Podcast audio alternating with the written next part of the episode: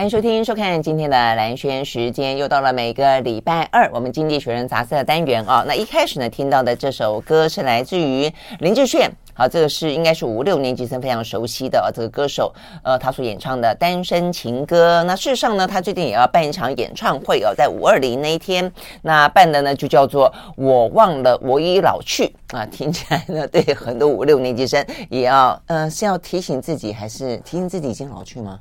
这样子对吗？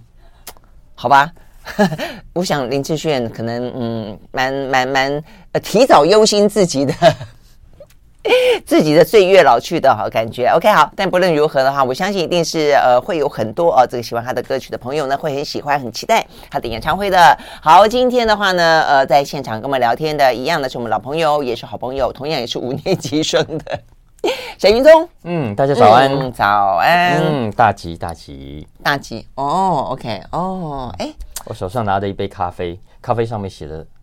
每每个杯子它有不一样的，都不一样，是不是？所以每次买咖啡就会有那个嗯算命的感觉，到的感觉。对对对对对对，像 fortune cookie cookies 的那个感觉。对对对对对，没错。OK，好，就是像像在呃美国，他们到中餐厅的时候，都会最后送上这个幸运饼干嘛。你吃，哎，里面那个小小签里面告诉你今天的运势怎么样。好，所以呢，这是这个 中广底下的咖啡厅啊，很特别的一个呃咖啡。已经拿到大吉啊，跟真的好，所以你要怎么样？跟大家分享啊。哦，这样子而已吗？看到听到的都跟着大吉哦。OK，、嗯、好啦好啦好啦，好 大吉大吉。那我们今天的话呢，要聊的话题哦，这个这段时间的经济状况其实并没有那么大吉呀、啊，所以呢，我们要来谈谈看啊。其实不管对美国来说，不管对全球来说的话呢，嗯、现在的 对经济的逆风，坦白讲还蛮逆的，逆到今年还在逆哈。呃，这叫什么水逆吗？还是什么逆？欸、你不要呛到了。好，这一期的。呃，经济学人杂志封面啊，他是画了一幅画了啊。那这个画里面讲到的是，呃，有一个 fantasy 呃 fantasy land 啊，这个就梦幻梦幻之土。那这个梦幻之土梦幻乐园呢，为什么呃听起来似乎呢呃有危机？因为它的副标写的说 when 呃什么时候啊这个政客可以醒过来？好，所以呢，目前看来，我想他讲的就是美国的这个债务危机嘛。哦，那只是说在我们节目上面，我们呃呃不是在我们这个蓝轩时间了，是在蓝轩看世界啊，哦，我们也稍微讲到。那嗯，每次讲其实都会觉得说，反正美国终究它都会解决嘛。每一次呢就要敲醒警钟，然后都很紧张，到最后的话呢，国会就开始呢呃进行呢这个折中追逐，然后的话呢就是在惊险的那么一刻，最后。还是决定要调高上限啊，嗯、那所以感觉起来好像呢，呃，美国也真的不至于会让联邦政府呃关门，让整个的政府垮台。但是呢，这个叶伦这一次出来警告的哦，这个但坦白讲讲的是还蛮蛮忧心的啦哦。那再来另外一个的话题，我想应该是因为他每次都达到上限，每次都在抬高上限，每次在达到上限，每次在提高上限，那所以他的债务就越来越高，越来越高，越来越高。好，所以到底美国的债务？的危机有多高？嗯，对，其实这一期《经济学人》要讲的虽然是从美国的债务问题切起，可是他这一期在被呃在 Finance 里头的两篇文章，他讲的不是只有美国，嗯、因为我们知道欧洲，尤其是过去这两年又是俄乌战争，然后又是天然气价格暴涨，啊、所以政府就一直在补贴。那接下来的，而且美元又飙涨，所以他们相对来说的债务又更高。对，对对，那接下来钱从哪里来，是不是一个很大的问号？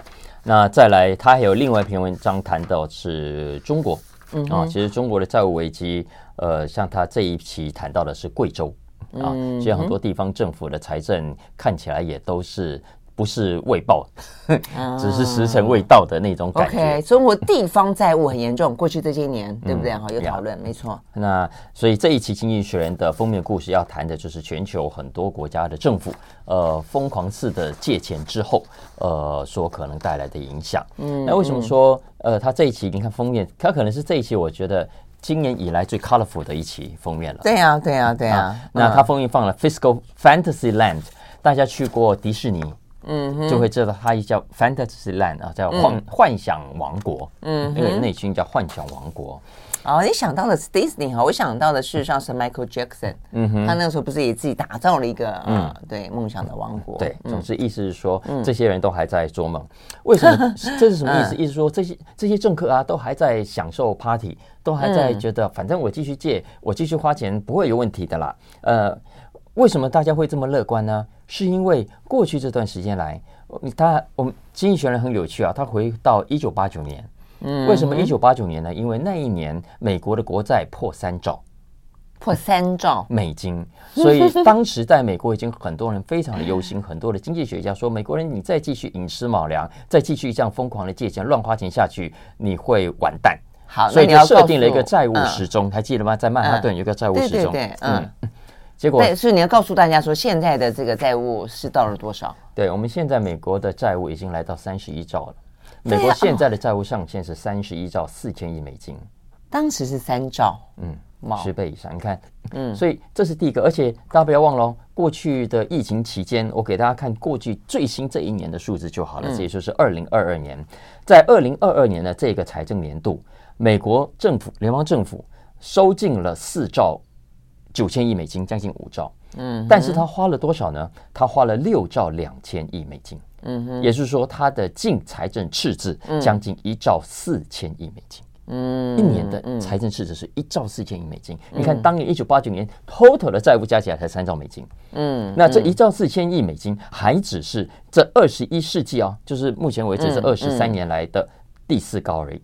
前面还有另外三高。嗯嗯 嗯，所以你知道，美国政府最后一次出现财政盈余是在二零零一年的时候。嗯。二零零一年之后，每一年都是赤字。嗯哼，他有没有那个共和党特别爱花钱，还是民主党特别爱花钱的这样的一种呃特性？还是其实都一样？呃，当然，主要共和党都说是民主党啊。那因为是现在，因为你刚刚讲过去还有三高，所以我才会好奇说，那过去三高都是落在民主党主政的，不管是哪一党党主政的。经济学这一期要提醒的是，哎，你看这么多年来，债务从三兆到三十一兆，国家有垮掉吗？没有啊，国家就倒掉吗？所以这就是我觉得美国他们就是有点像，也像是一种温水煮青蛙，就他们觉得我们也每次总是会解除这个警报，每次也没有倒掉，对不对？就是这个意思。经经济学的意思就是说，嗯，这些人都还在把这个借钱债务升高这件事情当做像在游乐场一样玩，反正不会有真实世界的后果。嗯嗯，就反正该借就借吧。老百姓也是有这种心态，因为你看从三兆到现在的三十一兆，这么多年来都没事啊。所以渐渐的，经济学人就提醒说，老百姓老实说也无感了。对这么离谱的物负债，大家都已经无感。事实上是啊，就就我们在观察，我们在算局外人嘛。我在看看看美国，当然，如果美国真的是破产的话，或者整个发生债务危机的话，就不再是局外人，全世界都会受害很深了哦。但是因为它每一年每一年我们都在看，每一年每一年几乎都都在出现哦，所以好像也就是都是有惊无险嘛。每次都说悬崖边的美国政府不是吗？但是呢，好像又永远都在悬崖边徘徊，都没有真的掉下去哦。所以我觉得这个部分大家越来越麻木是可以理解的。但是好，那就是每一次都会有人提出警钟，说这一次可能不一样喽。那这一次到底有哪里不一样哦？那我们休学会再回来，就是说呢，就经济学人杂志来分析，这一次已经到了三十一兆多的那么一个债务上限，它适合再去拉高上限吗？那呃，就算过了这一关，会不会又是每一年每一年都有这样的梦魇重新再发生呢？马上回来。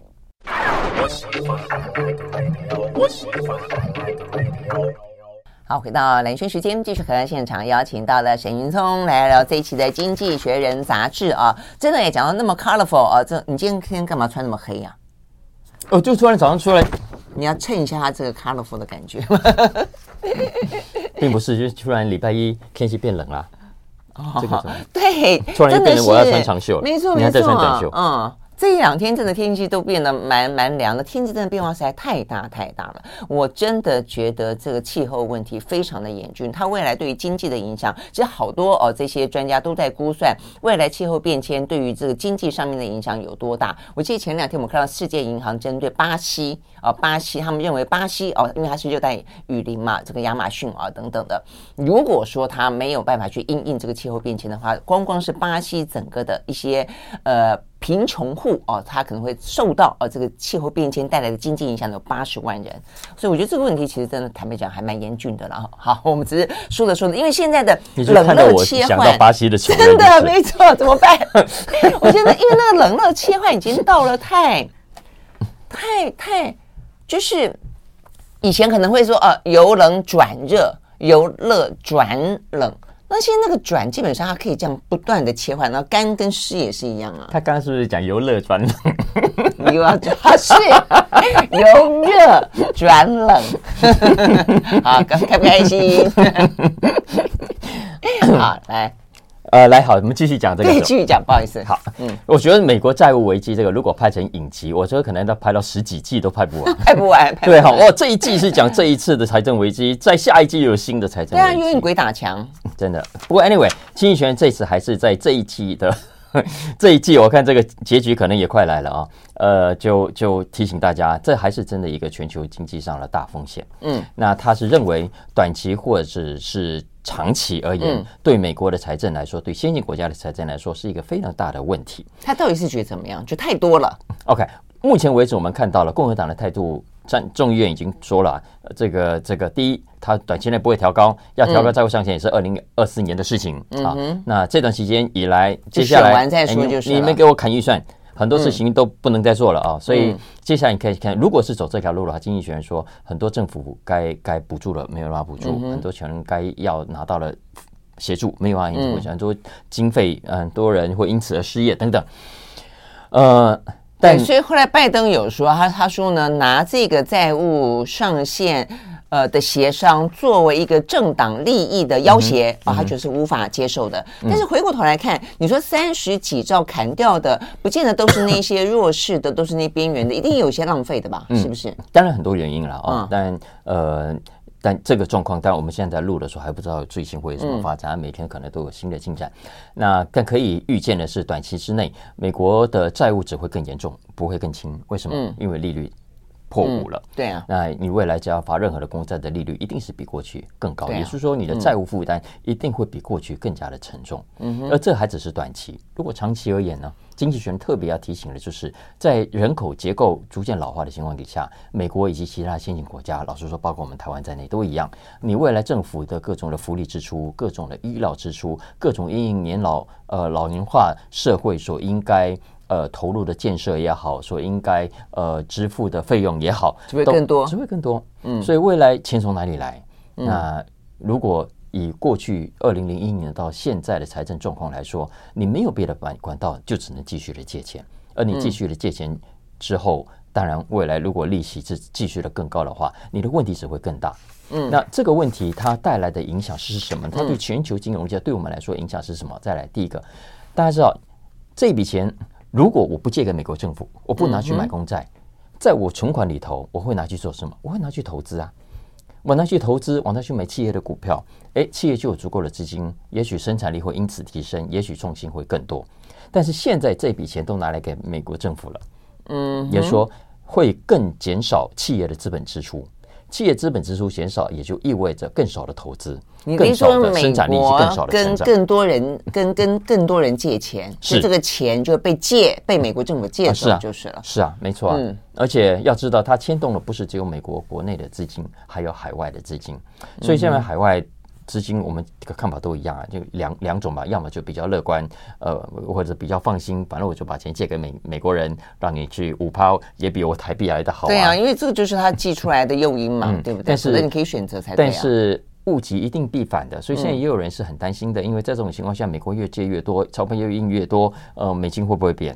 如果美金会贬的话，我就算赚到你这五趴利息，美金一贬值下来，我还是不划算的，所以会认为美国是一个更 risky，呃，更危险的市场。嗯，所以也是说，在这种情况下，全球的经济势必会是一个更加波动、更加动荡、更加不安的环境。那这对全球来说都不是好事。嗯哼，嗯哼，OK，好，所以他并不是会分析到说走到那么一步，美国真的出现破产。因为我想，一般一般大家之所以会觉得老神在在是觉得不可能，哎，对。但是就算不可能，在过去这么多季，还不是一样安然度过？对对对，就还是会造成一些动荡跟风险就是了。嗯，所以他鼓提醒大家，哎，这些政客啊，赶快醒醒吧。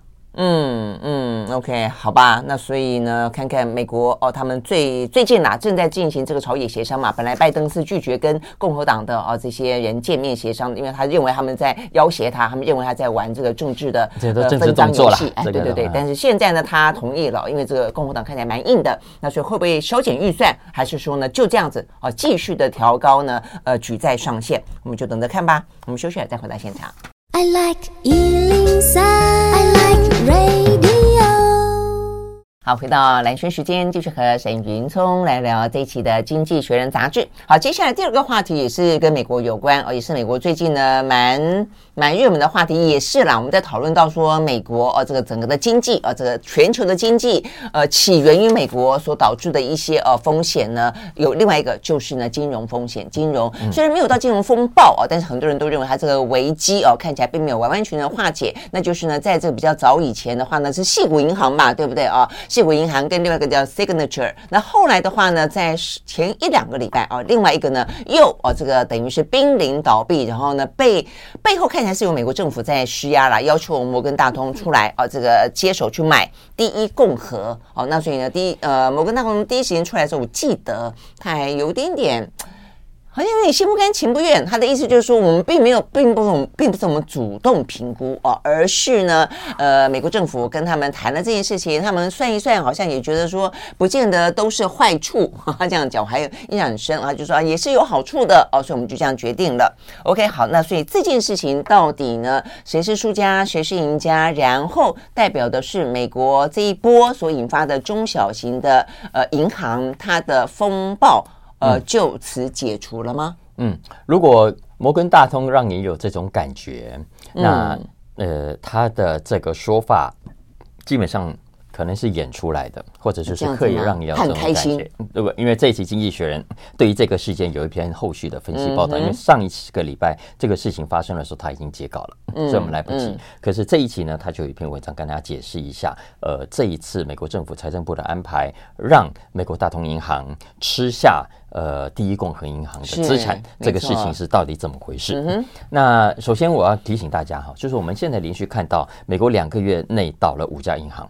倒，其实很多说法啊，但基本上我认为就是就是倒了啊。呃，西谷银行啦，Signature Bank 啦，瑞士信贷你刚刚没讲到哦，因为它不是美国的，哎，Silvergate，然后加上这这一次的第一共和银行，OK，那还会不会有呢？当然还会有，就是我们现在其实正在正在。你你刚上一段说温水煮青蛙，嗯，呃，其实现在其实就是在加热的过程中，就是这个状况，嗯，看起来还没有结束，因为很多中小银行现在的资产是不理想的。资产负债表是不理想的。那如果存款户开始担心的话，其实按照经济学人这一期的分析的话，其实还进一步是还会再出事的。嗯哼。那你这一次的第一共和银行出事，我想大家在新闻上可能都看到。那这一期经济学人这篇文章倒没有解释太多，因为我们都知道，第一共和之所以会倒，跟之前的西谷银行的问题是一样的。嗯。因为在短期之内，它虽然客户还不错，呃，经营还不错，可是呢，因为整个状况不稳，很多的存款户啊，觉得因为怕钱领不回来，所以赶快把资金给撤走。嗯，也因此发生挤兑啊，也这个挤兑就直接造成了这个银行资金不足，所以只好向呃这个财政部求助。那以第一共和银行来说，它短短哦跑掉这这这这段时间以来，跑掉了一千亿美金的存款呢。嗯，一千亿美金啊，等于相当于百分之四十哎。嗯，所以我们都知道，呃，像像现在都在讲说美国人不太有存款的话，他们现在开始存款也不是一般家庭，不是我这种巴西穷人，巴西穷人。呃，因为像第一共和银行，它很多的有的客户其实就是有钱人，嗯啊，因为他在矽谷，他在旧金山，专门找这种呃脸书的员工啦，Google 的员工啦，你们不是很多分红配股吗？因为都是很有钱的人，哎，他专门去找这些客人。嗯嗯，那过去找这些客人聪不聪明？当然很聪明。嗯，可是在这一波当中，变成是他最倒霉的原因。嗯哼，为什么？因为我们知道美国的存款有二十五万美金的保险上限。嗯，所以这些有钱人的存款岂止二十五万，就是一般的银行，呃，很多都是像我们这种小户，都是存款二十五万以上，所以有有政府的保险保障，基本上不用担心。所以就算银行倒，我也可以领得到钱，钱不用跑啊。但是像第一共和保障，台湾也有吗？台湾也有，我们一百万美金啊，啊不，一百台一百万美金，我我十辈子都赚不到啊！这是我穷人的想象。好，一百万哦，那好，那呃。所以，这矽谷银行也好，在这一次第一共和也好，因为它很多的客人存款都是可能好几万、好几百万美金的。嗯嗯、那这些如果银行一倒，他们是拿不到保障，这个钱是要不回来的。嗯，所以你想想看，你要不要趁他倒之前，趁他出事之前，或者就算他最后不是不会出事，你还是安全为上，赶快把钱撤出来。那当然，这是造成为什么美国这这么多家银行，好几千家银行。最后是第一共和跟细谷银行这么原本鼎鼎大名，然后专门在细谷、在旧金山有这么多有钱客户的银行率先倒闭。嗯，哎，第一共和不是普通的银行，嗯，细谷银行不是普通银行，第一共和的银行的的客户是包括像祖克伯这种超级有钱，祖克伯的房贷就是跟他借的呀。哦，这样子，OK，因为难怪，因为摩根大通在讲到我刚刚讲到先前讲到说啊，这个是美国政府啦，好像呃这个呃出等于是开口了要求他，但他说不是说没有，不是没有好处吗？他的好处就说，因为呢，它里面有一些呃这个蛮良好的客户，这个对于摩根大通来说事，实际上是有帮助的。对，所以其实跟先前的瑞士信贷，嗯，跟先前的矽谷银行，包括它的英国部门都是一样的，就是接接手的呢，只接手它的资产。不处理他的负债，嗯，也不处理他的股东权益，嗯啊，所以以以这一次的来这这篇文章有告诉大家，呃，财政部跟西谷呃不跟这个第一共和还有摩根大通的协议，大概分成三个主要部分。嗯，第一呢，摩根大通要付一百零六亿的现金给 FDIC，再来第二个呢，未来这五年以分期付款的方式付五百亿美金，外加利息。嗯，OK，那第三个部分呢，政府在安排让摩根大通可以享有这笔周转金的信用保证，也就是他所买的那个部分可以有信用保证。嗯，所以这一期经济学人，因为有人会怀疑嘛，啊，为什么 JP Morgan Chase 他需要政府给你提供信用担保？难道你没钱吗？你缺钱吗？嗯、当然不是，因为 JP Morgan Chase 是美国这么大的一个银行，他手上现金是超过五千亿美金的。嗯，然后为什么还要分期付款呢？为什么不一次买光？你还要付利息钱呢？嗯，好，所以这期经济学就是跟大家来分析啊，因为主要是因为呃，政府呢很希望赶快有人把第一共和接手去。嗯嗯嗯，所以他一定要让这个交易啊条件有利于买家，对对对对对对对，否则其实这是摩根大通聪明的地方吧？哎，当然，趁这个机会就跟政府开口啊。是，其实其实瑞士银行的这个状况也好，呃，或者那个细谷银行的部分，汇丰吃掉它英国的部分，都是一样类似的情况。因为要知道，这些银行虽然出事，大家不要把它当。跟当年的雷曼一样这样子比较，因为当年雷曼手上都是烂资产，都是有毒的资产。嗯、可是这一次，他们手上的都是有钱人的客户，都是还不错的贷款，都是还不错的债券。嗯、所以你其实买去是相对非常安全的。嗯，只是你还是要合乎各种的监管上的规定。嗯，那财政部为了让 JP Morgan 不会在这件事情上吃亏，所以经经纪人说想办法让这个交易啊越甜越好。哦，是可可以想象，所以就比如说，呃，大赢家铁定就是摩根大通。嗯、那政府的话呢，因为他不希望呃留下一个政府接管这样的形象嘛，然后、嗯嗯、跟知名，所以他就尽可能给他们甜头。没错。但这样的话可以停下来吗？对，因为如如果说政府有点挂保证，然后他总是会找人来把这个事情把把这个银行给买掉，然后回到尽可能让市场回到平稳。嗯嗯嗯嗯、那为什么这一步一直停不下来呢？更停不停，更停不了。第一。谁知道下一波会怎样？政府总不能每一次出都是用这种方式出手相救嘛？如果下一次找不到买家呢？这银行会是倒了吗？所以第一个，存款户对于中小银行来说还是不放心的。再来第二个，更重要的是投资者。嗯，因为像政府这一次，基本上你是股东的话，你的股票变壁纸。嗯，你是第一共和的股东的话，银行你的股票变壁纸。嗯，所以现在为什么一些美国中小型的银行的股价跌得这么凶？原因也在这里。很多投资者算了算了，说我不要冒这个险，我赶快股票卖掉，我落袋为安。对，所以我的意思，以后中小型银行短期之内，短期之内这个状况还会逐渐的慢慢的整病，会被大的就重新又回到一个大型的比较保险，会不会看起来未来这几年会朝这个方向去？嗯，OK，好，这部分可以再来观察。我们休息，回到现场。I like 好，回到连线时间，继续和沈云聪来聊这一期的《经济学人》杂志哦。好，那这个呃，疫情真的改变很多事情了哦。那现在的经济状况呢，有很多的问题。那这个问题的话呢，多或多或少哦，都跟疫情有关，也跟三年前的局面很不一样哦。好，那现在接下来聊这个话题是，呃，现在大家回过头来拼经济了，对不对？拼消费了，对不对？当这个消费大家呢，似乎呢有点像是蜂拥而出，然后呢，呃，这个想要这个好好的去享受一下正常的生活。哎，但是呢，就很多的商家来看，似乎发现有一群人不见了。嗯哼，嗯嗯，所以这群人好像是所谓的中产阶级吗？就是说，他可能不是最高端的消费，呃，也不是最低端的消费，哦、呃，就是中间那一群人不见了。哎，所以意思就是说，要么就是很有钱，出手哇，三年都没出，呵 呵所以呢，就嗯，这个出出钱的这下下手如什么一样啊、呃，这个富豪。那另外的话，要么就是。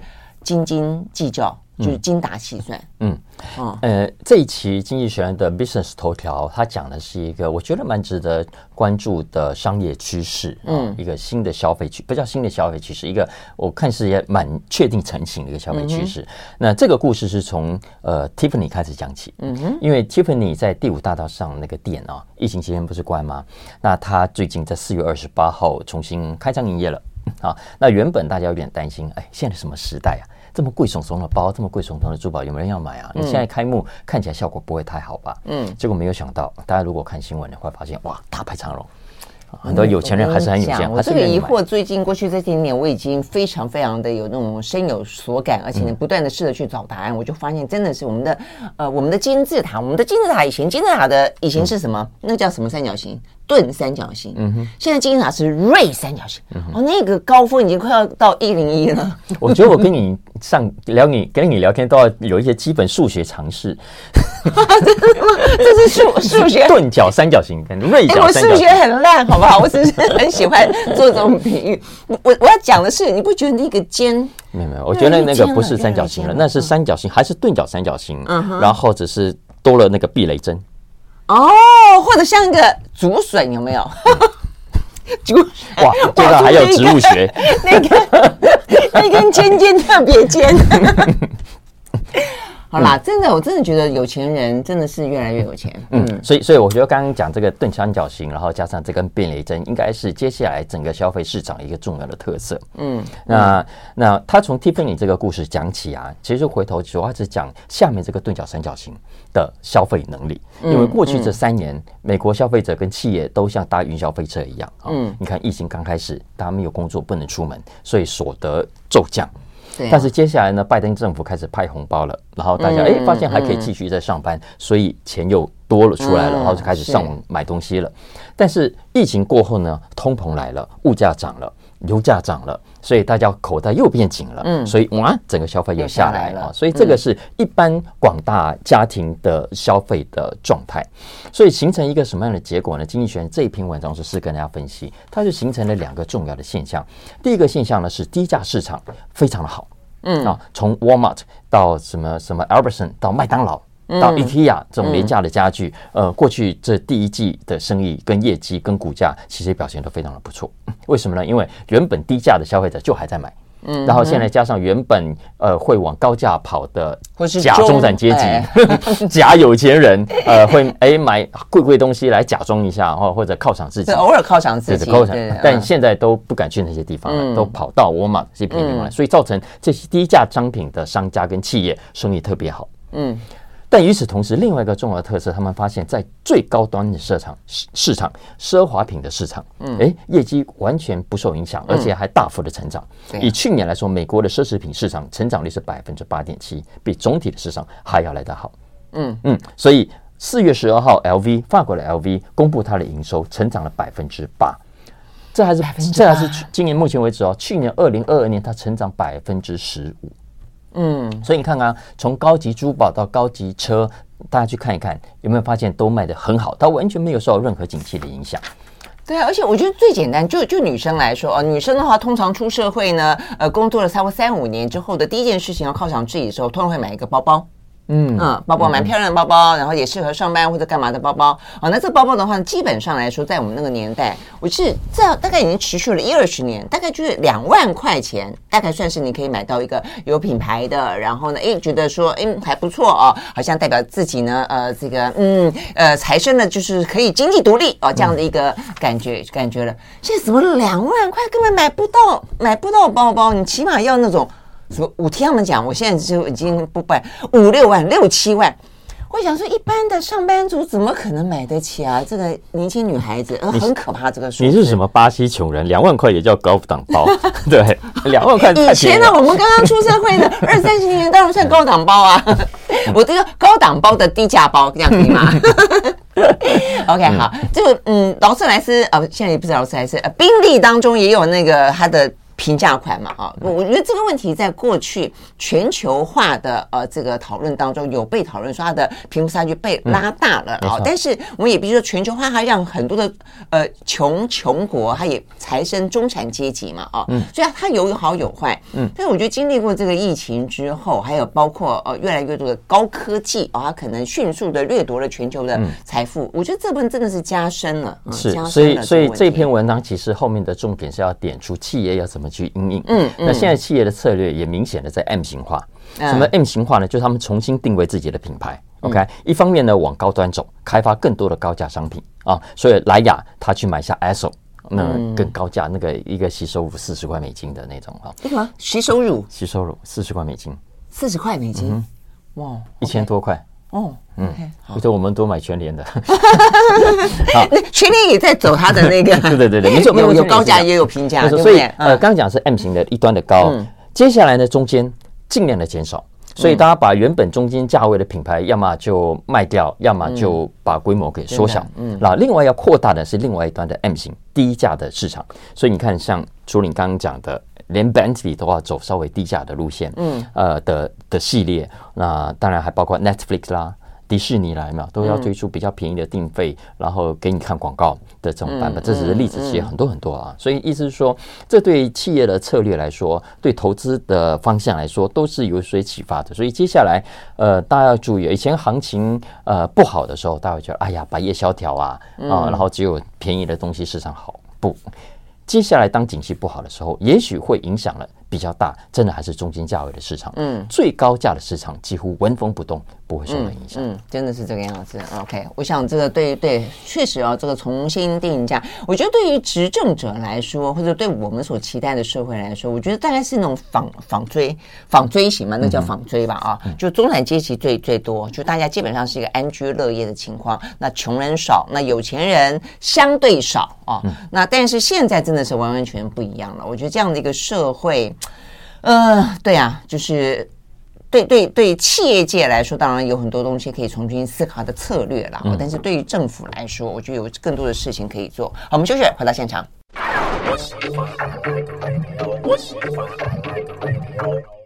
好，回到蓝轩时间，继续和沈云聪来聊这一期的《经济学人》杂志啊。那接下来的话题，我觉得一样很悲观。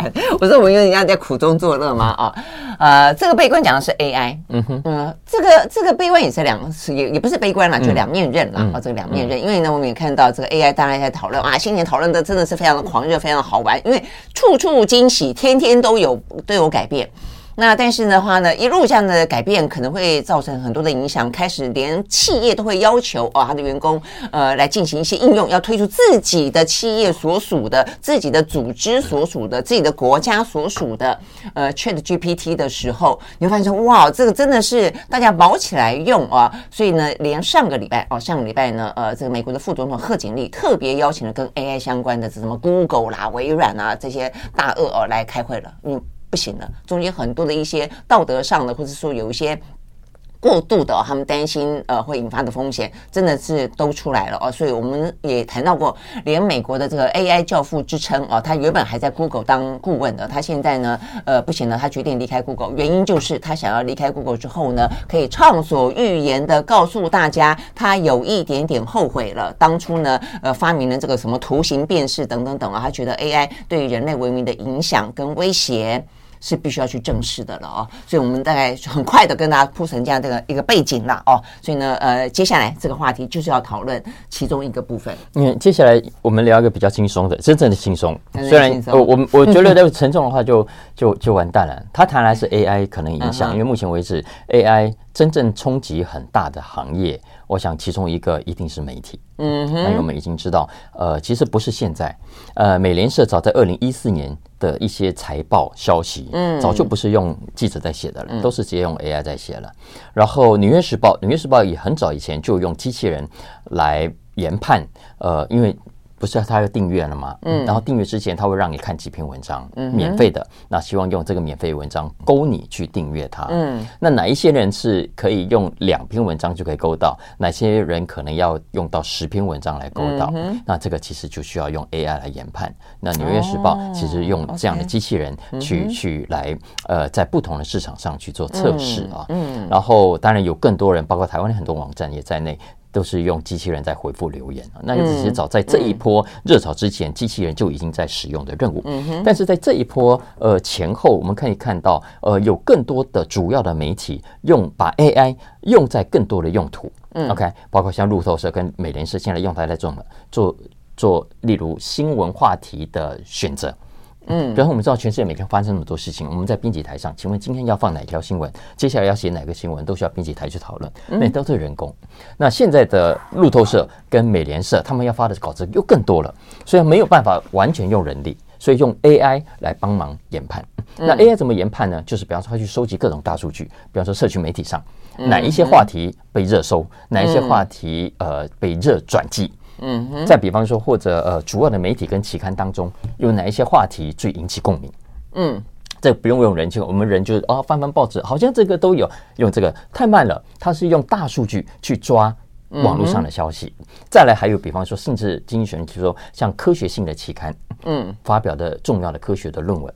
啊，其实经济学人常常也都会有这样的一个相关的报道。那哪一些研究是有意思的，其实也可以透可以透过 AI 去把它抓出来。嗯，那他们有一个研究就发现，诶，透过这些 AI 去抓出来的新闻的新闻价值，其实跟人抓出来的差不多。你知道吗？我这样一路听啊，因为我一开始在讲说呢，AI 会取代那个记者，而且这个记者听起来就比较像是一个实习记者啦。哦，就是说，呃，你现在。什么简单的体育消息啦、比分啦，呃，简单的这个呃股市收盘啦，它的一些涨跌幅啦，等等等啊，呃，但是这样一路听下来之后呢，大家要担心的是，他可能会写出更好的、创作出更好的一些呃新闻内容之外，我觉得总编辑会失业，嗯哼，因为通常来说，总编辑做什么？总编辑在负责决定哪一个稿子重要嘛？像我们以前啊，比方说哪一个呃新闻放头版、放二版、放三版啊，或者说你今天做一个网络页面的时候，哪一个放头条、放上面、放下面啊，放这个侧标要加重那个，这个东西都是靠总编辑，他是一路的啊做做做做做做做到最最最上面这个位置后，他有一个非常丰富的知识跟经验去做研判，告诉告诉大家说什么东西最重要，或者说放在呃比较显著的版面卖得好嘛，啊卖得好。所以是说，以后总编辑是个 AI。对对对，我听说现在原来最最容易被取代的下判断的是总编辑，因为他最需要捞大数据啊。呃，经济学人这一期还有一个，他他引述一个话，他说，其实呃，现在对美国的媒体来说，过去是啊，过去 AI 在过去这三年来给媒体带来的改变，嗯，远远超过过去这三十年来的改变。嗯嗯，所以接下来要思考的是 AI。我们要把它当做是 assistant 是助理呢，嗯，还是 replacement 替代？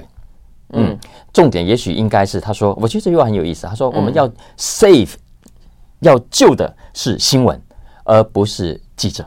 嗯啊，我们要 save journalism，而不是 journalist。OK，嗯，你说，嗯，接下来也许更大的课题不是啊有多少记者会失业，而是接下来我们还要什么样的新闻学？嗯，我们还需要看什么样的新闻？如果未来这个新闻都是 AI 选的，然后 AI 又跟我们呃实际人类的生活感情感受有差距、有落差的时候，它最后选出来的会是我们人类要看的新闻吗？啊，不是，这最后对我们人类来说是重要的新闻吗？会不会其实他选出来最后是他们 AI 自己要看的新闻？对，尤其是有些新闻的分量哦，跟它的价值，它其实有些时候并不是纯粹靠点阅率跟流量来做影响、来做判断的。没错，这也就是为什么新闻学会觉得有点复杂，而且我们讨论起来所谓的新闻价值跟新闻言论自由等等等，它会呃显得呃很很值得去探讨，而且很很珍惜嘛。如果说你纯粹只是因为靠流量，那你去看看你现在网络上面的一些点阅流量最多的是什么好了。嗯哼，嗯，我现在我就说我我朋友，我刚刚在跟宇通说，我朋友才跟昨天在聊天，他们的公司已经要求他们的主管们最近要去训练他们自己想要推一个 app，就是。训练他们的 A A I，然后的话。呃，就是不断的喂资料给他，然后告诉他们他的经验判断是什么。那我说，哇塞，你等于是你的老板叫你训练一个呃 AI 杀手回过来干掉自己。嗯，对。嗯，他后来听了以后就觉得有那么一点点味道了。但重点就在于说，很多东西是你无法训练的啊。他们这样的一路跑下来，跑了二三十年的新闻，你说，而且他们要求还要以后要让这个 AI 下标题。嗯哼，我说，哇塞，连标题都是 AI 下。他说，对呀，你看现在很多标题都是。就是很三色星啊，这个东西他去捞了大数据学了以后，他给我下的比你还厉害。嗯，但是问题是，这是我们要的吗？